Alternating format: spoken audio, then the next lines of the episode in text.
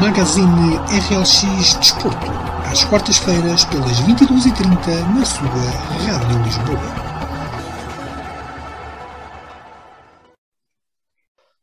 Ora, muito boa tarde aos nossos ouvintes do Magazine RLX Desporto. Hoje, eh, como sempre, temos o Bruno Silva e o Aftab Tayob nesta primeira parte, onde vamos falar sobre os assuntos da semana desportiva, começando pela análise ao Campeonato Nacional, onde este fim de semana até correu bem ao Sporting. Nós, na quarta-feira, quando foi emitido o, a última edição do Magazine RLX Desporto, já tínhamos gravado o programa, portanto, daí não temos falado uh, dessa, da, da jornada que ocorreu a meio da semana. Vamos falar agora duas, destas duas últimas jornadas, então. Começando, antes de mais, por perguntar ao Bruno Uh, explica-me lá esse teu uh, background aí atrás de ti, o que é que isso o que é que, uh, significa? Boa noite a todos. este background significa uma, uma formação que, que irei dar para a Sigma Stars Academy.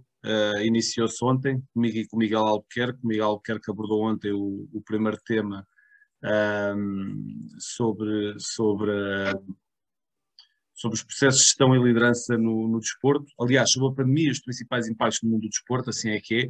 Uh, amanhã vou falar sobre a gestão de infraestruturas desportivas também em cenário de pandemia. Uh, depois haverá mais uma aula sobre processos de gestão e liderança no desporto também com Miguel Albuquerque.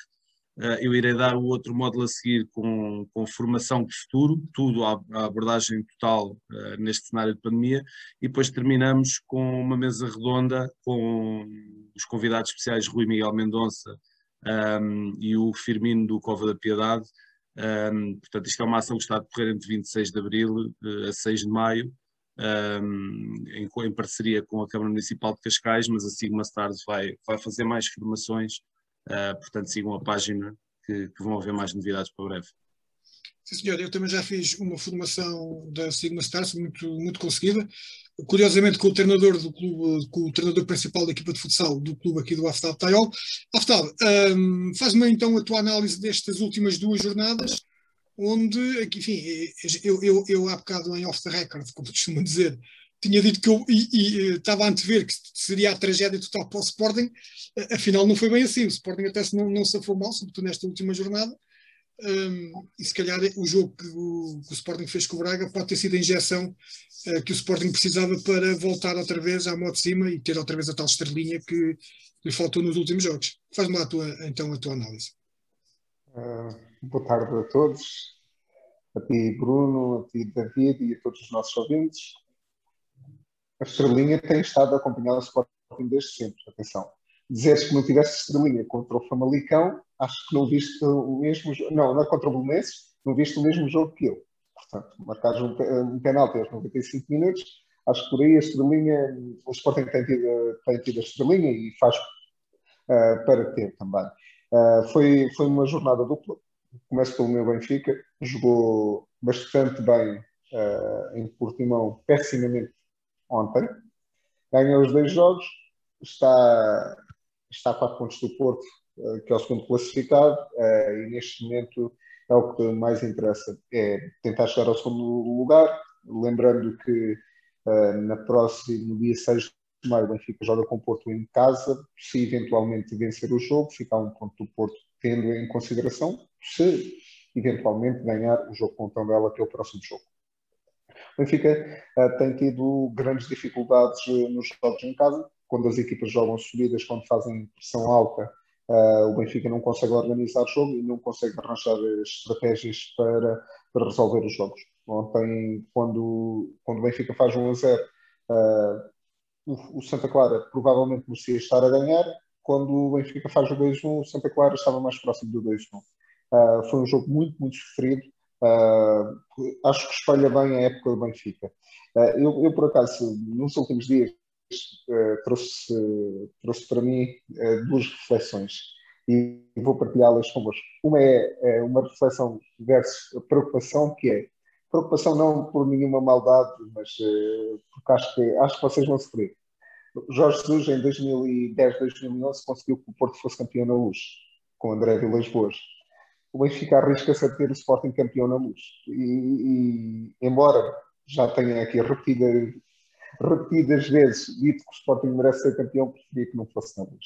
Isto era uma das, eh, uma das reflexões que queria fazer. Na, na, nada contra o Sporting ser, merecer ser campeão, não, não, está isso em questão. Eu, enquanto benfiquista, preferia que não fosse na luz, uh, por todos os motivos e mais alguns. Ontem, a brincar, até dizia que não fosse acontecer algo que aconteceu há muitos anos atrás, uh, que eu ainda era criança, ou, ou, ou, sim, ainda não era jovem, ainda era criança, quando, quando o Sabri marca o gol em Alvalade e o Sporting precisa de ir ganhar a Salgares.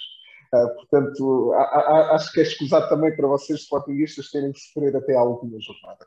Segunda situação, uh, é, é, uma reflexão, é apenas isto. Quando nós, quando nós, falamos de Jorge Jesus, Jorge Jesus tem um ego maior do, que, do, maior do que a sua liderança, maior do que os seus títulos e nos últimos dias uh, fiz um bocado de, sei lá, presidente do Barcelona, do Real Madrid, dos grandes clubes da Europa. Quem fala Barcelona, Real Madrid, Atlético Madrid, pode falar nos clubes ingleses, pode falar no Paris Saint-Germain e tudo. E cheguei a uma conclusão. Quando me apresentem o currículo de Jorge Jesus na Europa, vamos esquecer o, o Flamengo por ser uh, na América Latina. Na Europa, o Jorge Jesus está, contando com este ano, há 10 anos uh, em dois grandes clubes. Benfica e Sporting ganham uma taça intertoto pelo Braga, mas está há 10 épocas em, em dois clubes. Benfica e Sporting. Tem três títulos de campeão nacional. Custa 7 milhões ou 6 milhões por ano.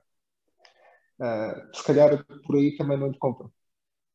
Se calhar por aí. Ele pode se vender muito bem, mas depois, quando vamos ver esses resultados, uh, esta é a realidade. Ele ganha três campeonatos no Benfica em seis anos, em três anos de Sporting ganhou uma taça da Liga com o maior investimento sempre de Sporting, maior investimento sempre, ao próximo maior investimento sempre. Não, não quero estar aqui a induzir os nossos ouvintes sem erro. Este ano no Benfica arrisca-se a ganhar uma taça de Portugal. Sim, matematicamente pode ser campeão, mas todos sabemos que a probabilidade eh, neste momento é 1%. Portanto, eh, estou a, pôr em consideração que este ano não é campeão. Em 10 épocas ganha três campeonatos. Acho que é muito pouco para um treinador que, que se vende da forma que se vende. Porque analisando desta forma, David, já, já, já vos dou a palavra, uh, vejamos o currículo do Rui Vitória, esteve três anos e meio no Benfica, foi duas vezes campeão, para além dos outros títulos. Jorge Jesus, mesmo a nível de taça de Portugal, só tem uma taça de Portugal. Pois tem muitas taças da Liga, uh, que, que, o Sporting apelidou de taça da cerveja quando convinha e agora, se calhar, já é uma taça muito importante, ou nos últimos anos tornou-se uma taça muito importante. E isto foi só uma reflexão que quis fazer uh, e que Jorge Jesus próprio deveria fazer. Uh, toda a estrutura do Benfica deveria fazer, mas Jorge Jesus também deveria fazer. Senhora Bruno, um, tu tinhas há umas semanas atrás previsto que o Sporting não se ia conseguir safar em Braga, se fosse, e se fosse bem, não é? A jogar com menos um jogador praticamente em 3, 4, 3 quartos do, do, do jogo, uh, aquilo foram buscar, foram fazer das suas fraquezas forças e, e, esta vitória dramática é aquilo que eu dizia há, há bocado ao Aftab, provavelmente é, é, era a injeção ou, ou, a vacina, que agora está muito em moda as vacinas, é, era a vacina que o Sporting precisava para, para ganhar aquele, aquele boost até ao final do campeonato, achas que sim? Não sei, não sei se era, se era o boost que precisávamos. Acredito que, que esta vitória em Braga pode representar mais do que os três pontos que, que representou, uh, pela forma como foi conquistada. Um, eu aqui há umas semanas eh, disse que, que era contra a inferioridade numérica no futebol, a propósito do jogo do Benfica, um, e, e, mantenho, mantenho o que disse. Eu sou contra a inferioridade numérica no futebol, acho que estraga o jogo, acho que estraga o espetáculo.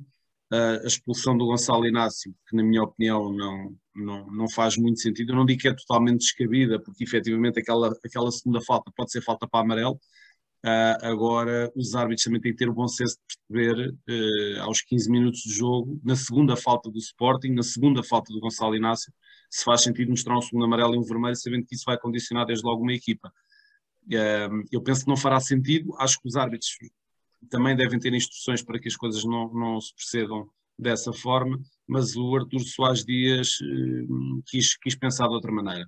O que para mim faz muito pouco sentido uh, porque, porque depois mostrou que o critério dele não era, não era sempre igual. Um, há lances discutíveis, isso vai haver sempre, e não gosto de falar da arbitragem porque os erros são normais, quer dos hábitos, quer dos jogadores, os jogadores também erram e muito, e em grande proporção, os treinadores também, mas depois há um lance sobre o Coates que, que também é um, é um empurrão mais ou menos na mesma zona, o Gonçalo Inácio um, que o Gonçalo Inácio fez, mas aí já não é falta, porque era dentro da área, era uma grande penalidade a favor do Sporting. Portanto, eu acho que o Artur Soares Dias esteve mal, acho que condicionou imenso o jogo, e depois o Sporting acaba por fazer um jogo, quer dizer, no, no melhor que sabe fazer, porque o Sporting é uma equipa que defensivamente é muito forte, Uh, não haverá muitas equipas neste momento a nível europeu a defender ao nível que o Sporting defende. O Sporting defende efetivamente muito bem. É uma equipa que está muito bem alinhada do ponto de vista defensivo. Uh, ofensivamente, praticamente não existimos a partir da expulsão. E quando surge aquele gol do Mateus Nunes, uh, eu não acredito que houvesse um único Sportingista no mundo a acreditar que o gol pudesse surgir. Estávamos todos a prever precisamente era ao contrário, era o jogo a aproximar-se do fim e nós todos a pensarmos quando é que vai aparecer o gol do Braga nos minutos finais para, para acabar com o jogo. Uh, e depois aparece este gol do Sporting e a forma como depois nos conseguimos segurar uh, até ao fim nestes três pontos foi, foi fantástica. uma atitude incrível dos jogadores, ninguém pode apontar o dedo a isso, porque este plantel tem sido incansável. Todos os jogadores que entram, entram a dar o que têm e o que não têm. Portanto, acaba por ser uma vitória que pode representar mais do que três pontos, mas só vamos saber agora no jogo com o Nacional. Nacional que também vem a recuperação, uh, uma vitória importante e que ainda sonha a fugir à despromoção, apesar de ser difícil, mas para poder continuar a sonhar vai ser muito importante o resultado que faça contra o Sporting. E uma coisa que eu ouvi a, eh, a semana passada e que me faz sentido é que efetivamente o jogo em Braga nunca seria decisivo para o Sporting, porque mesmo o Sporting ganhando em Braga, o Sporting já mostrou nos últimos jogos que pode perder pontos contra qualquer equipa, uh, pela forma como tem estado a jogar.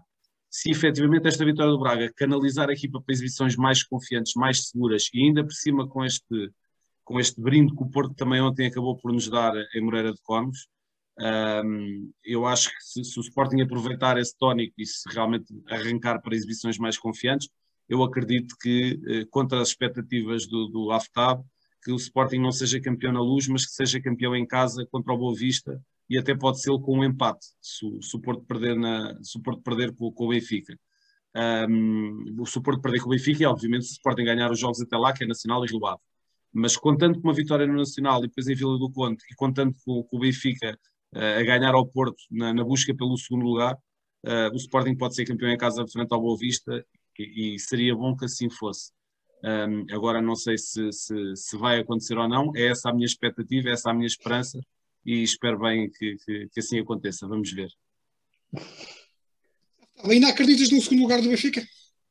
Um, Deixa-me dizer duas coisas. Uh, antes, antes de uh, sabes que eu sou uma pessoa crente, portanto acredito sempre. Quanto a isso, vamos, vamos, vamos deixar claro: se o Benfica tiver a perder 5 a 0 ao intervalo, eu acredito que na segunda parte, se sofremos 5 na primeira, também podemos marcar 6 na segunda.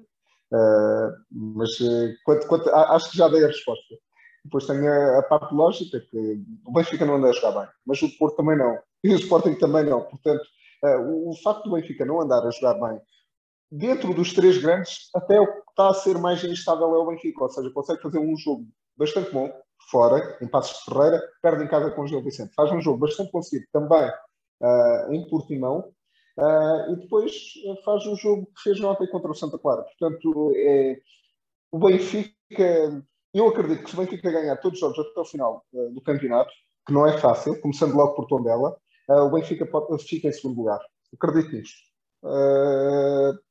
até porque Pinto Costa, antes de ontem, disse que podia ser campeão, portanto, Portanto, não, não sei, se tudo corresse normalmente, eu também acredito que se tudo correr normalmente, o Benfica pode ficar em segundo lugar, ou vai ficar em segundo lugar.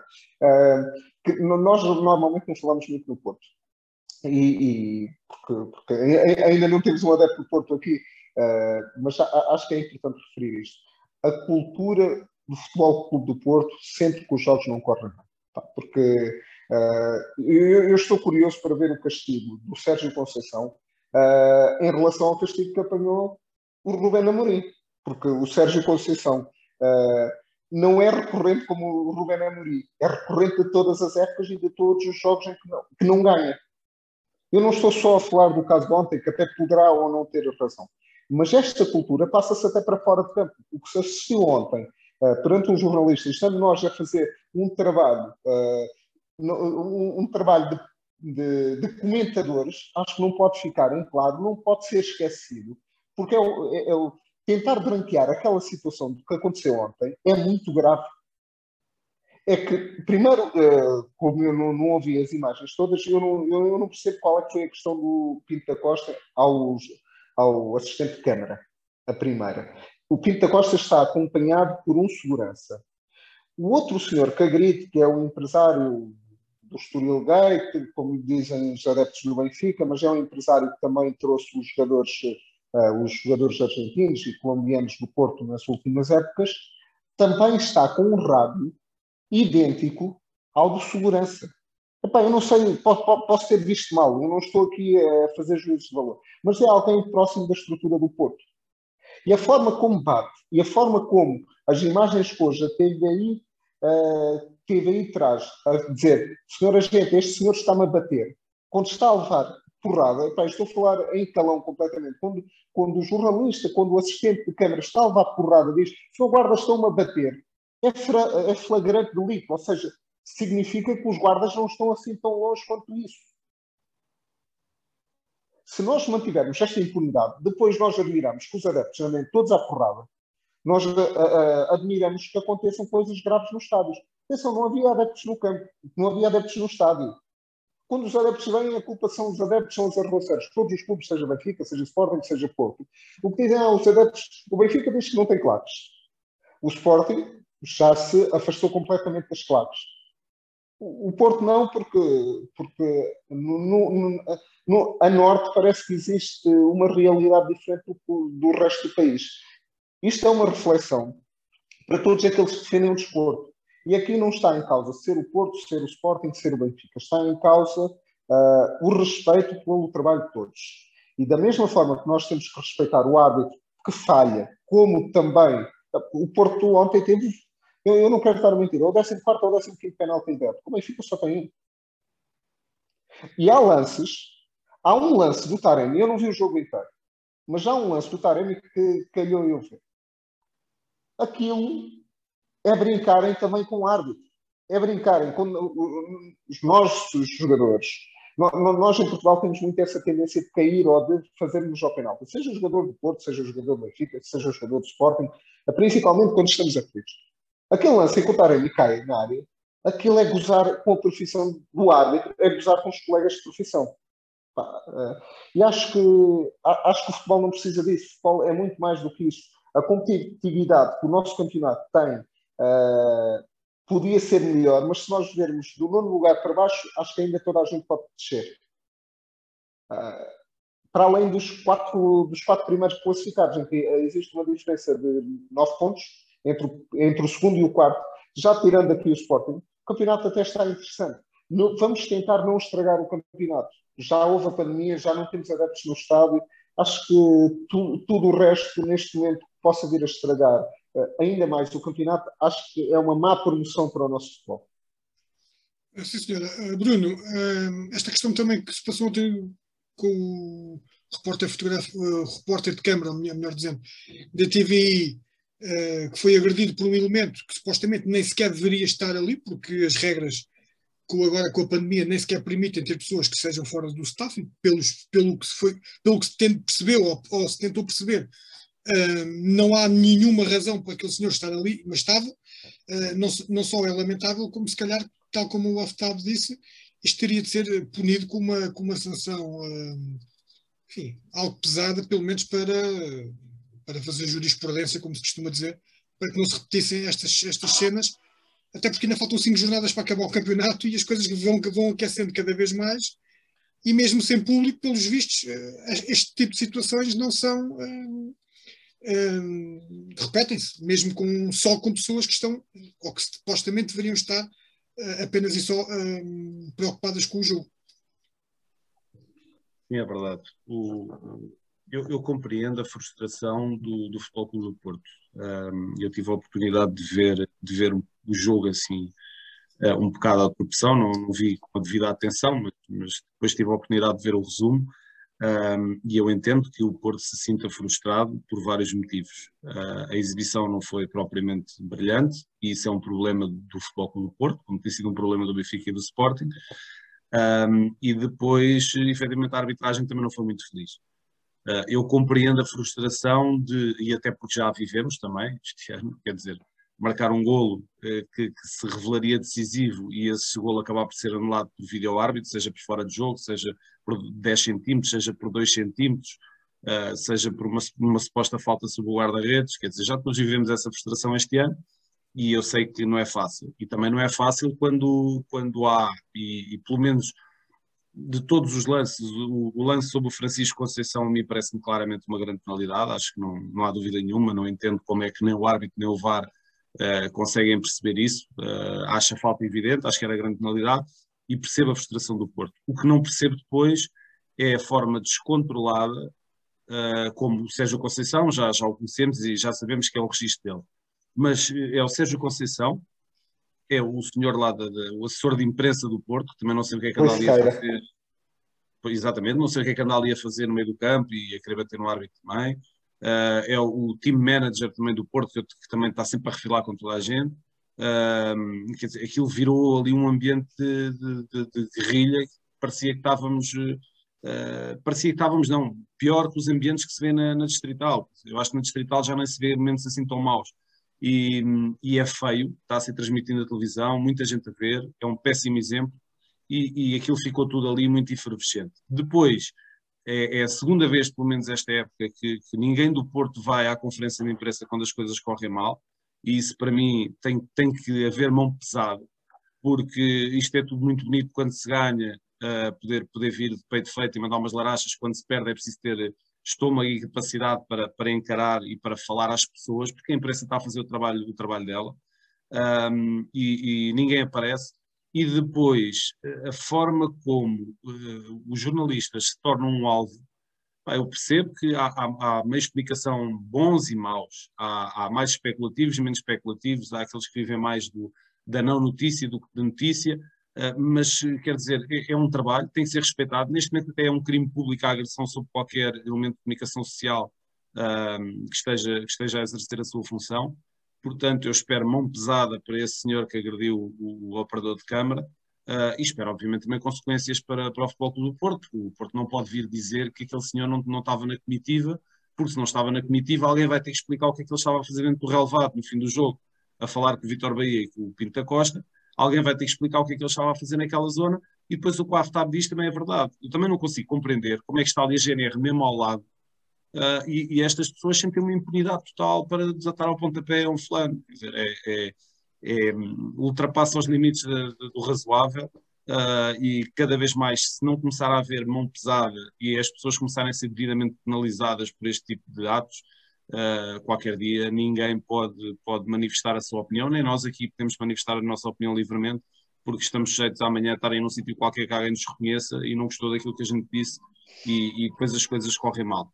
Reforçar também que, e porque aqui temos tem, tem que falar também do meu clube, um, por aquilo que consta, uh, também a atitude de alguns elementos do Sporting não foi, não foi boa em Braga, e isso também não é bonito. Sei que já aconteceu o inverso, em Braga também somos maltratados, mas eh, quem representa o clube tem a obrigação e o dever de, de, servir o clube bem, e servir o clube bem é conseguir ter o controle emocional, a capacidade emocional para não se deixar levar uh, neste tipo de, de, de cenas lamentáveis que nada tem a ver com o futebol e depois desviam o foco daquilo que verdadeiramente interessa, que é estamos a cinco jornadas de terminar um campeonato um, ehm, e com o campeão ainda incerto e com uma série de equipas ainda a decidirem uh, a permanência. Uh, portanto, uh, mais, um, mais um momento para reflexão, que vão sendo muitos ao longo da, das semanas e da, das épocas. Eu só estou curioso é em questão de ver quantos, jogos, quantos dias vai apanhar Sérgio Conceição. Porque, uh, da mesma forma, o, o, Bruno tem uma frase, uma frase que para mim é marcante. Já estamos habituados à forma como Sérgio Conceição reage. E isto é grave ou seja, nós já damos total impunidade a ele tentar saltar para o árbitro, porque uh, para mim é fantástico quando há jogadores como Sérgio Oliveira, como Márcio Assim, que quase estão a fazer um tampão para defender o árbitro do Rui Sequeira, do Luís Gonçalves, do Sérgio Conceição. Ou seja, são os jogadores que tentam dar exemplo à estrutura. Epá, isto é grave, é, é, é, é muito grave, porque uh, ontem nós estávamos a falar de um Moreirense Porto. Se isto acontece, imaginemos uh, no Dragão ou na Luz, ou seja, entre dois rivais, vai acabar toda a pedrada. Não há, não há de haver. Um dia nós não vamos ter árbitros a quererem arbitrar jogos. Não vamos. É, é, é, que eu acho que já faltou mais e, e, eles só não fazem isto porque acho que também têm medo. Lá está, existe uma total impunidade do, do, dos dirigentes. Que é vergonhoso. O que é que o diretor de comunicação, seja do Porto, do Sporting ou do Benfica, tem que estar a fazer uh, nas quatro linhas? Ou próximo das quatro linhas? Só para preparar o jogador que vai falar? Só para preparar o jogador que vai falar e então tem que estar lá os 90 minutos ou 100 minutos?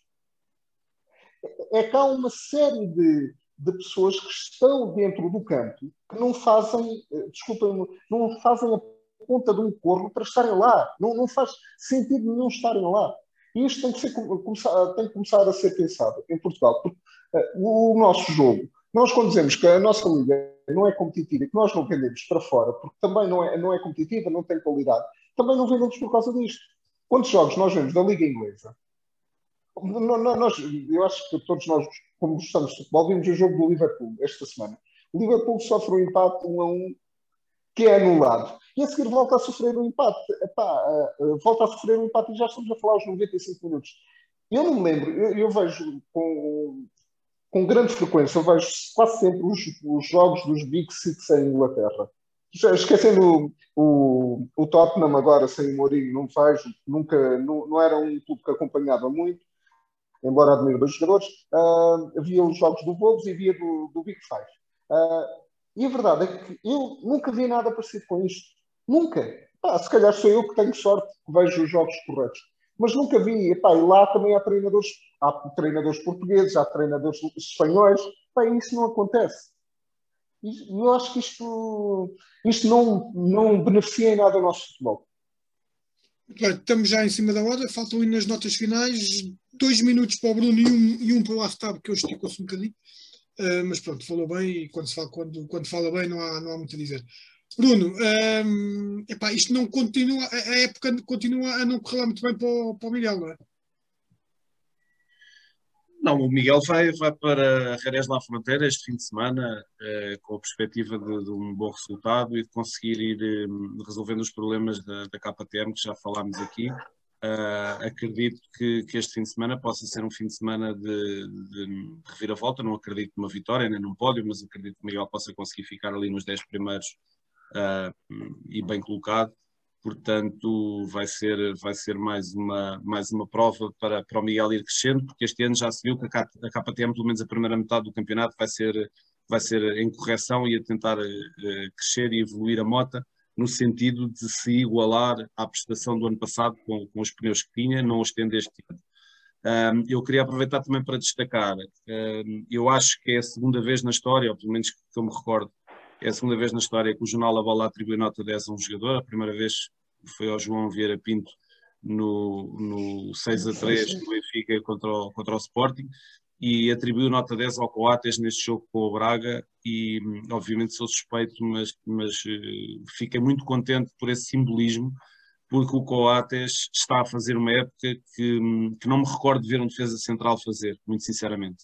Acho que o Coates é, arrisca-se a ser, ou se calhar já é o melhor jogador deste campeonato, é o jogador que mais tem destacado e é incrível a forma como consegue estar em todo lado, quer a defender, quer a atacar, consegue ser o jogador mais equilibrado do Sporting a defender e o jogador mais perigoso do Sporting a atacar naqueles momentos de desespero em que cometemos lá, lá à frente.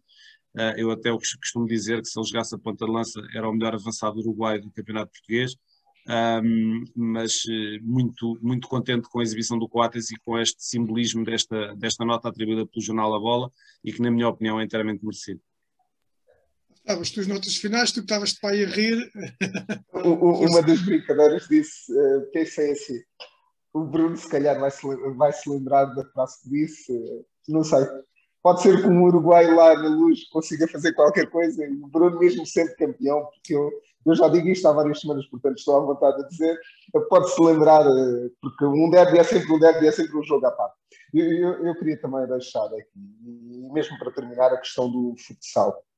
Uh, da Champions, dos, dos oitavos, são oitavos ou quartos, quartos de final da, Champions. Uh, quartos, quartos, de final. Uh, quartos de final esta semana, quarta e quinta, Benfica e Sporting a jogarem. desejar boa sorte aos dois clubes, que ganhem o melhor e que o melhor seja o Benfica, obviamente. Os dois clubes estão, estão na Croácia, uh, que seja bom para Portugal uh, ter dois representantes uh, na Champions é extremamente importante. quanto ao futsal feminino, o David agora vai continuar é, com o programa, portanto, está feito. Exatamente, vamos continuar a segunda parte com a Daniela na rubrica A Jornada Delas. Depois temos um especial guarda-redes, vamos entrevistar duas guarda-redes e uma treinadora de guarda-redes, vai ser extremamente interessante, até porque, como se costuma dizer, só é guarda-redes quem é maluco. Vamos, vamos tentar tirar essa prova ao limpo, se é ou não é. Pessoal, nós vamos nos vendo na próxima emissão do, RL, do Magazine RL de Desporto.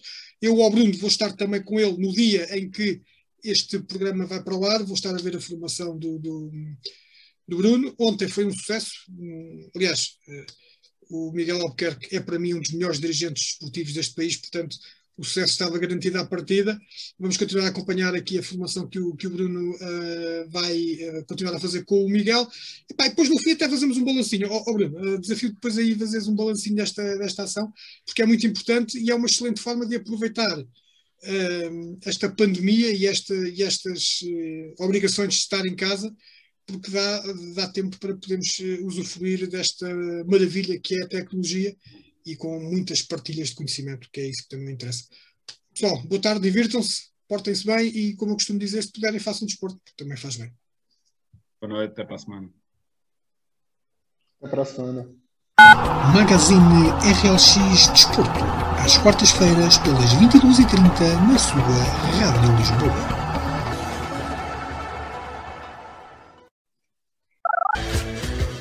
Bem-vindos à rubrica A Jornada Delas, o espaço que dá voz ao futsal feminino.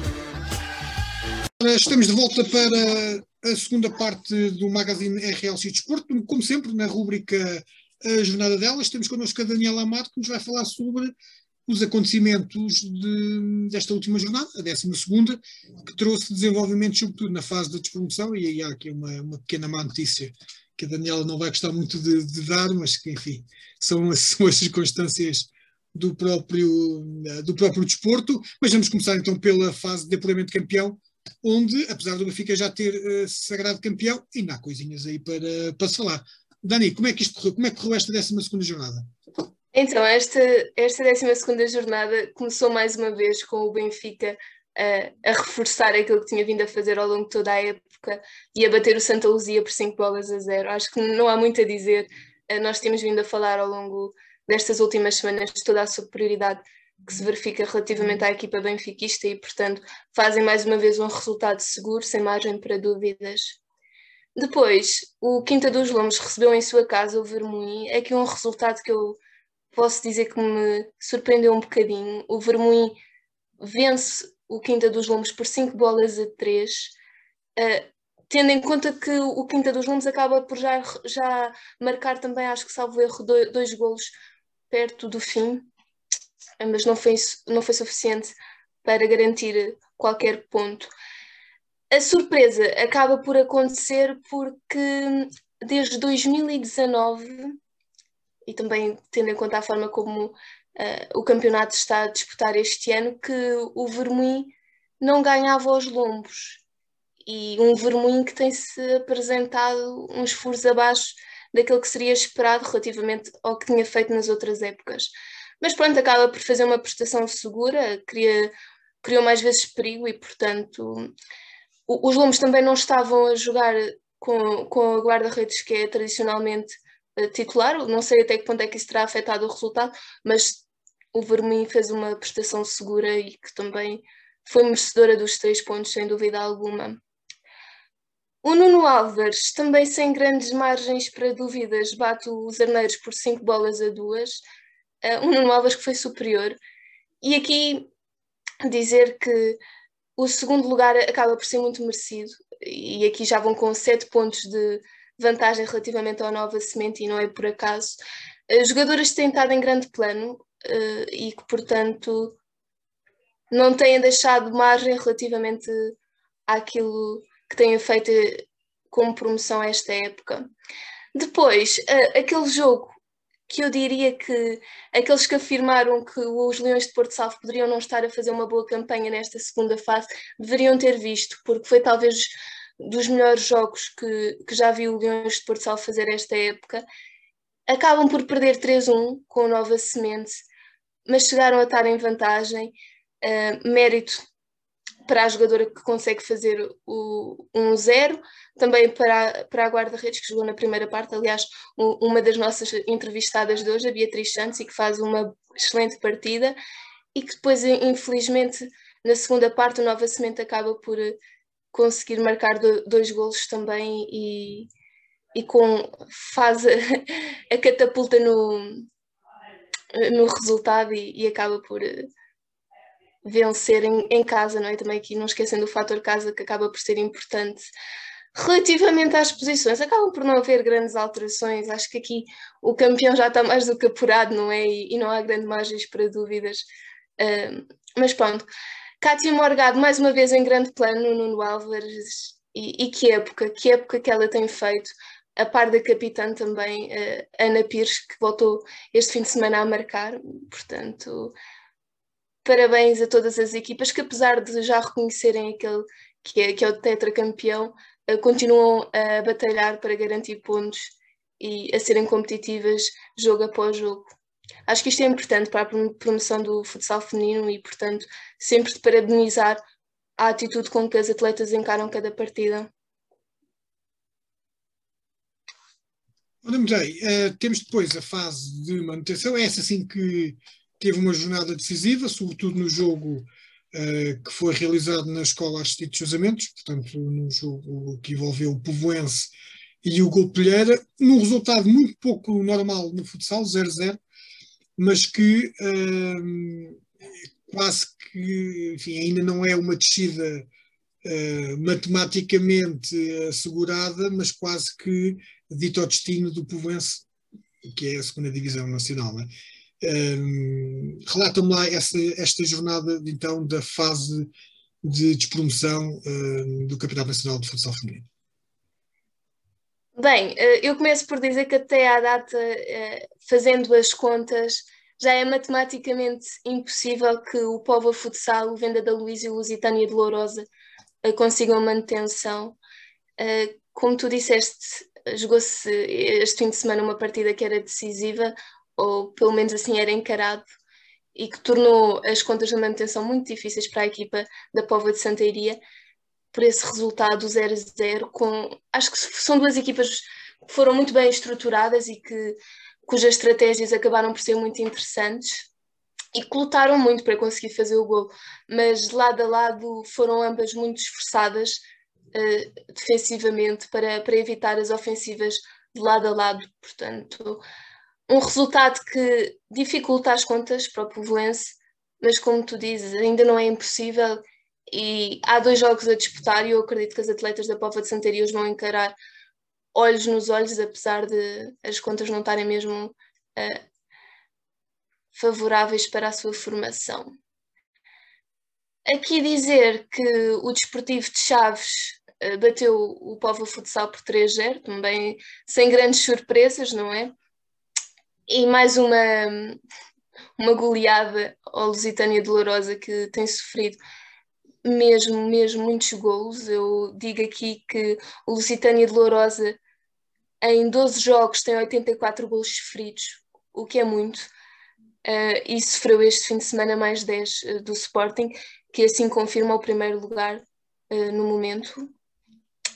E o Venda da Luísa, que acaba por perder por oito bolas a uma com, os Águias, com as Águias de Santa Marta. Também sem grandes surpresas, o Águias de Santa Marta neste momento ocupa a segunda posição uh, e, portanto, acredito que fosse um, um resultado também esperado. Apesar das contas difíceis, ainda há uma disputa possível entre o quinto e o quarto lugar, entre duas equipas que, que são muito competentes e que têm uh, plantéis e equipas técnicas também elas muito interessantes e, portanto, é aguardar, mas, mas pronto, o destino está ditado para o Povo Futsal, o Venda da Luz e o Lusitânia de Lourosa, relativamente ao resto, teremos de aguardar pelas próximas duas jornadas. Sim, senhora. Um, e até aqui, se calhar, não sei, não sei se estás preparada para isso ou não, mas nós há bocado em off record falámos um bocadinho sobre isto, que tem a ver com a questão da convocatória da Seleção Nacional para o estágio que vai ter lugar eh, agora no princípio de maio e que trouxe algumas novidades. 16 jogadoras, eh, boas, boas novidades, achas que é boas novidades? Uma aposta no, no rejuvenescimento, falta uma palavra, no rejuvenescimento da, da seleção ou, ou, ou, é, ou, é o mais, ou, é, ou é o mais do mesmo? Não é, penso que não é. Não é o mais do mesmo, verdade seja dita, há novidades, acredito que há algumas delas forçadas pelos contingentes que temos todos atravessado uh, nos últimos, no último ano e meio, mas aqui dizer que novidades boas, uh, falar aqui principalmente do Nuno Álvares, como eu disse há bocado, que se tem apresentado a um grande nível, neste apuramento campeão e que acaba por ver quatro atletas, o nome de quatro atletas na convocatória, a Liana Alves, a Cátia Morgado, que é indiscutível, não é? Dizer que, que final de época que tem estado a fazer e é mais do que merecida a convocatória. A Maria Odete Rocha, que também já não é a primeira vez que é convocada, mas é sempre um rosto bom de se ver numa convocatória, e, e também a sua capitã Ana Pires, que acaba por ser uma novidade, mas que face ao estatuto de uh, uma das melhores marcadoras e, e, ou seja, goleadoras do, do campeonato atualmente, é, é merecido e, e, portanto, também sem grande margem para dúvidas.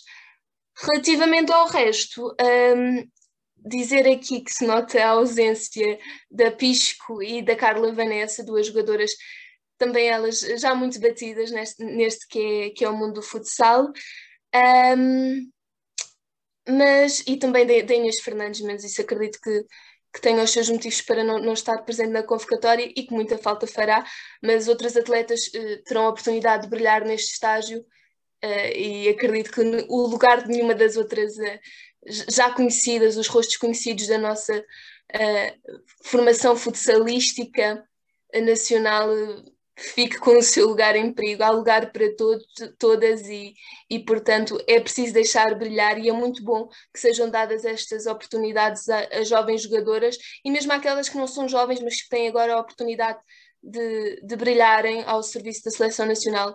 Neste que é só um estágio, mas que acredito seja uma, uma experiência muito valiosa para todas as atletas, quer aquelas que o fazem pela primeira vez, quer outras que, que já passaram muitas vezes pela, pela experiência, tanto em estágios como já em jogos oficiais, mas que aprendem sempre um pouco e é jogar, que para quem gosta de bola e quem gosta de futsal, acho que, que é sempre um prazer honrar a camisola do país.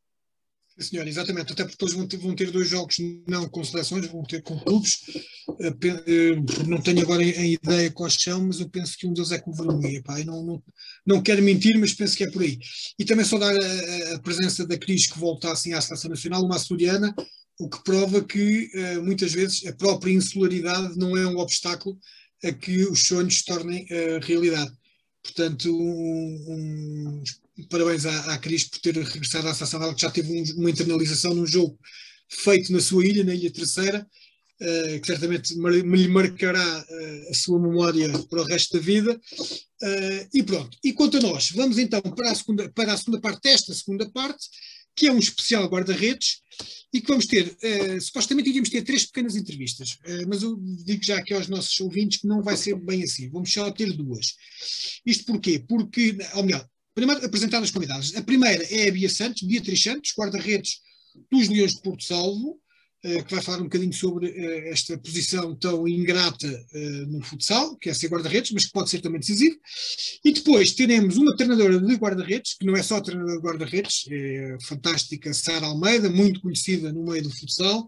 Ela é treinadora com curso de nível 3, o EFA Pro, portanto, com grandes qualificações, que tem um mundo uh, um mundo de aventuras dentro do futsal e que ela também nos vai falar um bocadinho.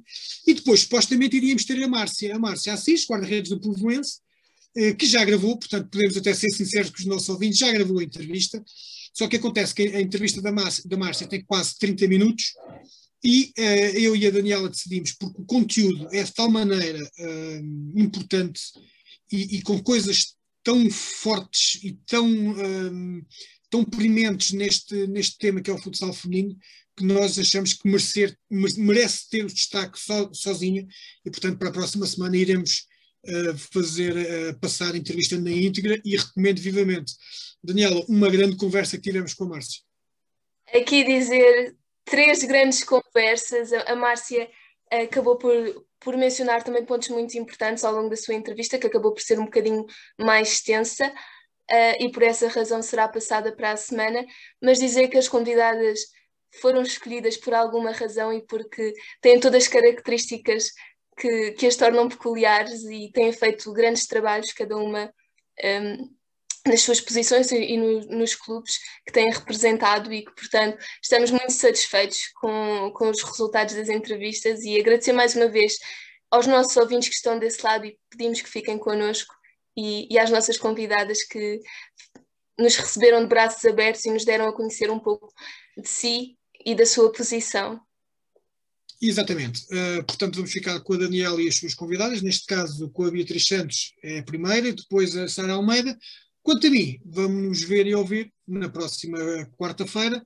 Até lá, divirtam-se, tenham, uh, tenham juízo, porque isto da pandemia ainda não passou, ao contrário do que a malta pensa que já não é toda maluca, mas isto ainda não passou. E, e, pronto, ficamos então agora com a, com a Dani, com a Bia e com a Sara. Até à para a semana. Até para a semana, David. Magazine RLX Desporto. A conversa com. Então, pronto, a primeira pergunta é como é que se deu a tua entrada no mundo do futsal e quando, neste caso? Então, quando, sinceramente, eu não me lembro de dizer o ano certo, mas sei que entrei por influência da minha melhor amiga, porque foi quando eu vim de Braga para Lisboa, eu queria passar mais tempo com ela e ela fazia, estava um, no desporto escolar e eu decidi entrar com ela. E depois surgiu a oportunidade de nos tornarmos federadas pela Ramada e pronto, a partir daí começámos as duas uma carreira. Logo na baliza, é? para começar bem. Uh, e então, e esta época, tu estreaste no Campeonato Nacional, como é que tem sido isso para ti? Tem sido bastante especial, porque fora tudo, o, o campeonato em si, uh, o, o ter integrado nesta equipa, neste plantel, foi, acho que foi a melhor escolha que podia ter feito, porque no início confesso que estava bastante nervosa, sentia-me deslocada, porque de júnior passei a sénior e era. Eu, lembrava, eu lembro-me de ser júnior, de estar no sofá, ou na altura podíamos ir até aos pavilhões ver os jogos e olhava para as séniores e pensava, uau, wow. e olhava para elas com uma grande admiração e pensar que ia jogar contra aquelas equipas que eu sempre pensei desta forma era muito. deixava-me nervosa, mas elas acolheram-me de uma forma tão pura, tão genuína, que os nervos ficaram de lado e rapidamente voltei a sentir aquilo que eu sentia enquanto júnior, que é o estar à vontade entre os postos e fazer aquilo que me faz feliz. E tens feito bem, não é? Até à data. Uh, Ia-te perguntar, tu, tu, já disseste que começaste na Ramada enquanto federada, uh, como é que foi para ti tu passares de um clube tão que não era tão teoricamente vencedor para depois um Sporting e o Benfica entretanto? Então, mais uma vez, eu entrei para a Ramada por influências de, da minha melhor amiga, da Inês, e na mesma altura fomos as duas convidadas para o Sporting e foi ficámos as duas muito chocadas, não, não estávamos mesmo nada à espera de, de passar de um, lá está, porque na altura a Ramada estava em último lugar e o Sporting era o, o justo vencedor. Nós tínhamos as duas uma grande admiração pelo, pela equipa da juvenis que o Sporting tinha e pertencer ao plantel delas era um, um sonho. E foi, para mim, eu senti que foi um grande abre-olhos, porque até à data eu não levava tão a sério o futsal como quando entrei para o Sporting e percebi que eu era realmente bastante ambiciosa porque eu queria sempre mais e mais e mais e mais e orgulhar cada vez mais o símbolo que eu carregava ao peito, porque Sporting é o meu clube de coração Aproveita já para me dar seguimento para a próxima pergunta, para além do Braga, também é um deles. Uh, como é que foi para ti tu, tu jogares com, com o teu símbolo do clube de coração ao peito e conquistar títulos? Foi bastante marcante porque para além do peso que o título tem em si, fomos também a primeira equipa feminina a representar o Sporting a, a sagrar-se campeã nacional. E lembro-me perfeitamente dessa época ter sido, termos sido bastante criticadas pelo restante campeonato e achavam que não íamos conseguir e que o, vencedor seria até o Benfica, mas nós conseguimos por mérito nosso, pelo mérito de, de toda, todo o trabalho da nossa equipa, seja jogadores, seja equipa técnica, e, e pronto, acho que não há muito a dizer. Só, só quem esteve lá é que sabe. É uma coisa que não se explica, que se sente mesmo. Exatamente, e um, um belo campeonato que fizeram nessa altura. Agora, a última pergunta, como isto já passou rápido vez, uh, ia-te perguntar então se te pudesses definir enquanto jogadora, neste caso guarda-redes, uh, o que é que dirias acerca de ti? Como disse há bocado, talvez ambiciosa, porque eu, mesmo não só de época para época, mas dentro da, da, da própria época, treino para treino, eu quero sempre mais e mais e mais. E posso até fazer um excelente jogo, mas eu vou sempre à procura dos meus erros, não é para me criticar, mas para perceber onde é que eu estou a, a falhar, para me tornar melhor para o próximo jogo, crescer. E Acho que sim, que ambiciosa é uma palavra que, que me assenta bem. Concordo, e olha, eh, ia-te agradecer agora por teres aceito o convite. Passou no instante vez e correu bem, portanto, Foi. conseguiste a primeira. Obrigada. Magazine RLX Desporto. A conversa com. Eu começava por, por lhe perguntar uh, quem é que é Sara Almeida e como é que começou o percurso no mundo do futsal e que, se fosse possível, que me explicasse um bocadinho também sobre o projeto da academia, se faz favor. Uh, eu chamo Sara Almeida. Uh, neste momento estou professora de física e treinadora de futsal nível 3. Uh, eh, a minha vida é sempre ligada ao futsal, desde mesmo jovem como jogadora, primeiro como jogadora, estou comecei a jogar aos, aos 8 anos, e, e depois fiz uma, umas épocas em Viana, fiz, fiz seis épocas no Porto também, fiz, fui bem. Uh, no Porto aprendi muito, porque a realidade do, do futsal do Porto em Viana é completamente diferente. E quis, quis aprender mais, além de ter jogador, eu era boa jogadora, no sentido, não era excelente, excelente, mas era muito boa jogadora até. E até porque com deficiência auditiva e tudo, eh, ninguém iria imaginar que eu iria jogar com pessoas normal neste mundo. É um bocadinho assim. Mas uh, tive esse sonho e, e, quando tenho esse sonho, objetivo na minha vida, vou ter até ao fim. Depois de, terminei a minha carreira de jogadora devido a uma lesão. Uh, na altura jogava uh, na Escola Desportiva Cultural da Gondomar, no Porto. Fui vice-campeão nacional contra o Benfica. O Benfica neste ano foi, foi campeão nacional e depois num torneio dei cabo no joelho e tive que parar de jogar. E depois, a partir daí, comecei a dedicar mais à carreira de treinadora. Eh, eu tive vários eh, clubes e tudo. Uh, estive ligada à formação, porque havia, havia iniciados para cima. Depois surgiu, ou seja, treinei iniciados masculinos, juvenis masculinos, júnior masculino e feminino e sénior masculino e feminino. Este foi um, um, os escalões que eu já treinei até agora. Na altura que eu estava a treinar uh, o Neiva, era um, no juvenis, na altura era um juvenis masculino, surgiu um convite para ir para Santa Lucia, para aqui para a Sénior Nacional, que estava no Nacional, feminino, e eu vi-me ali uma janela e aproveitei aquela janela, fui lá, saltei aquela janela. E fui como treinador guarda-redes. Ora, eu passei a maior parte da minha carreira como treinador de campo, e, e virei para ali para, para, para Guarda-Redes. Eu gostava muito de treinar tudo, tudo que era campo, que era guarda-redes, eu gostava, porque eu queria aprender muito e eu estimulava tudo que me ensinavam. Na, na balita, só tenho que agradecer ao, ao Pi, ao Filipe Monteiro, porque foi ele que me ensinou, uh, deu-me aquela paixão para treinar guarda-redes, foi ele que me deu aquelas dicas todas e eu, a partir daí, comecei a, a evoluir cada vez mais com as opiniões, com, com os desenhos e tudo.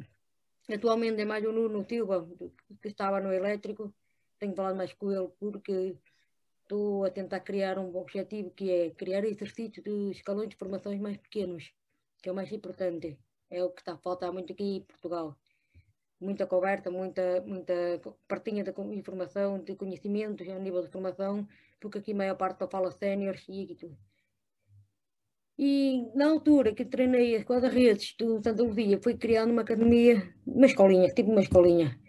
E eu tive a oportunidade de integrar nesse projeto. Treinava de campo, mas treinava guarda-redes. E também foi criado um projeto de academia de guarda-redes Viana do Castelo. Pronto, e, e depois a partir da minha vida foi sempre a criar academias e tudo. Atualmente estou no Tui Futsal, é uma equipa de, da Galícia, do Tui, uma equipa espanhola, que neste momento estou a treinar só sénior, mas convidaram-me para ser coordenadora de todos os escalões de formação. Também ajudaram-me a criar uma, uma academia de guarda-redes. Portanto, tem lá o meu nome, também está incluído com uma parceria. E agora tenho uma academia, Futsal Sara Almeida, que é uma academia direcionada só para ações e formações. Tudo que é relacionado com conteúdos programáticos, eh, eh, relacionado com os treinadores, é, é é, é esse o objetivo.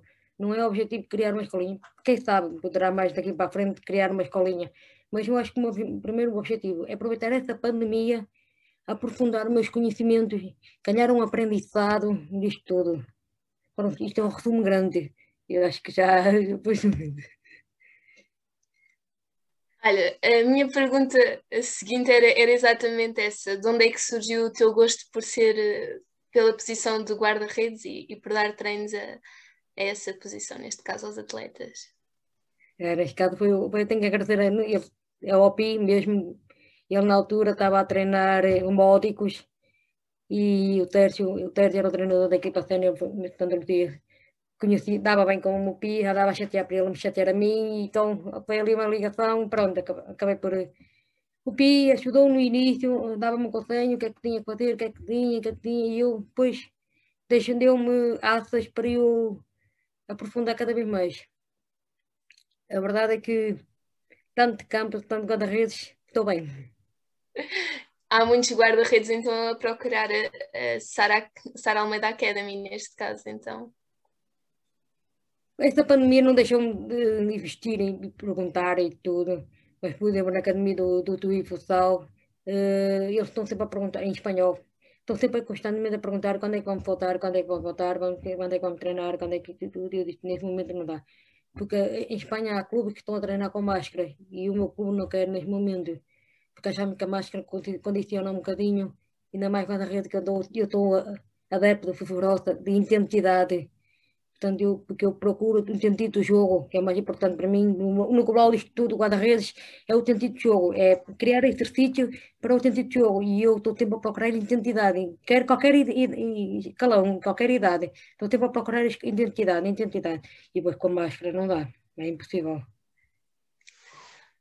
Eh, já que também tens essa experiência enquanto treinadora de guarda-redes e não só, também, também de campo, um, e jogadora, Neste caso, quais é são as características que tu consideras que uma guarda-redes deve ter, uh, que são essenciais? Acima de tudo, o companheirismo. Tem que haver uma, uma relação muito boa entre guarda-redes, guarda-redes, guarda-redes e treinadora, neste caso eu. Porque se não houver uma confiança, uma, uma, uma base de comunicação, não, nunca conseguiremos passar para o passo seguinte. Isso é que é mais importante. O segundo ponto é, é saber que o guarda-redes gosta de estar na posição do guarda-redes.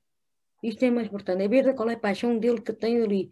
Como é que eu posso treinar o David, por exemplo, que ele não tem paixão, mas tem gosto pelo. Não tem paixão, mas tem queda para a baliza. É uma coisa diferente. Ter queda para a baliza e ter uma paixão é ter outra. Isso é como eu. Eu tenho uma paixão por futsal em geral, mas eu não posso dizer, olha, eu prefiro guarda-redes ou prefiro campo. Porque a minha paixão é, é mesmo única. Essa, é, é essa a minha característica e tudo. Depois, uh, treinar guarda-redes é outra coisa também. Porque não, é da balita que parte o jogo. E termina o jogo. Honesto, não é o jogo, é a jogada. É mais a jogada, não é o jogo, é mais a jogada.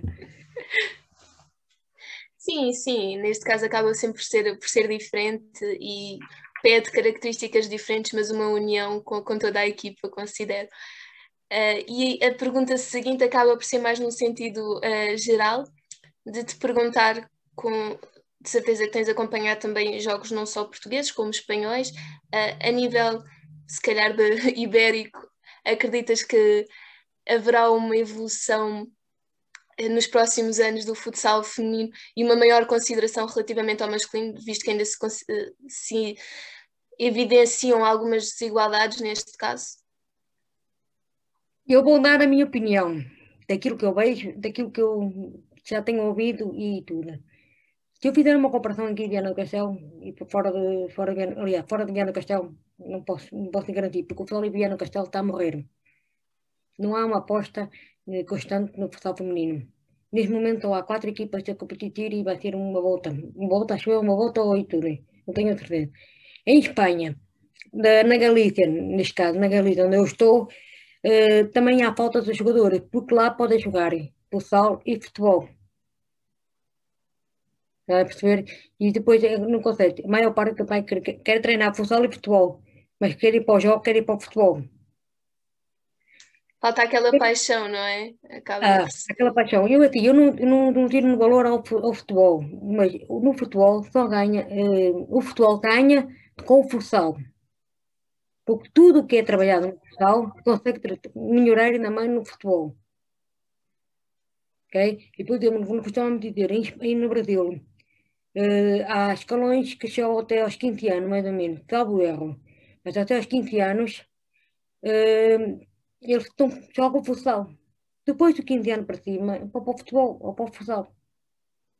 Porque eles evoluem cada vez mais aí, porque o, o que aprender na técnica individual é, é a partir do, do futsal.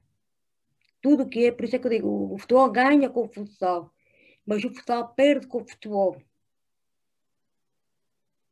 Sim, sim, concordo. E, mas em termos de, de desigualdades relativamente ao masculino, acreditas que isso pode ser esbatido nos próximos anos? Né? Epá, eu já passei por muita, muita dificuldade. Eu fui uma das primeiras mulheres a treinar um. Timoneira. A, segunda divisão nacional masculina. E não tive problemas com os jogadores, tive problemas com a direção.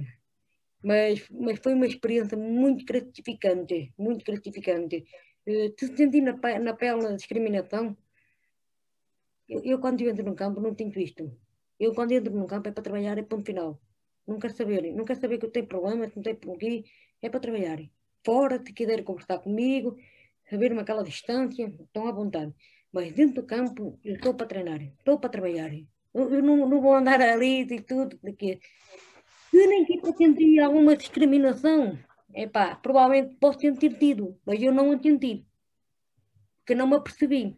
Porque a minha, é como eu digo, o meu foco, quer no, no treino guarda-rede, quer no treino guarda-campo, é treinar. É diferente. Olha, eram estas só, só as nossas. É. Agora, eram estas as cinco. Diz, diz, desculpa. Se há igualdade e tudo, depende do local, do sítio onde estiveram. Se em Lisboa, provavelmente é, é capaz de dizer que há, não há igualdade, se calhar. Mas tu dizer que em Viana Castelo, não, em Viana Castelo ou Braga não há igualdade, eu diria que não. Depende dos sítios.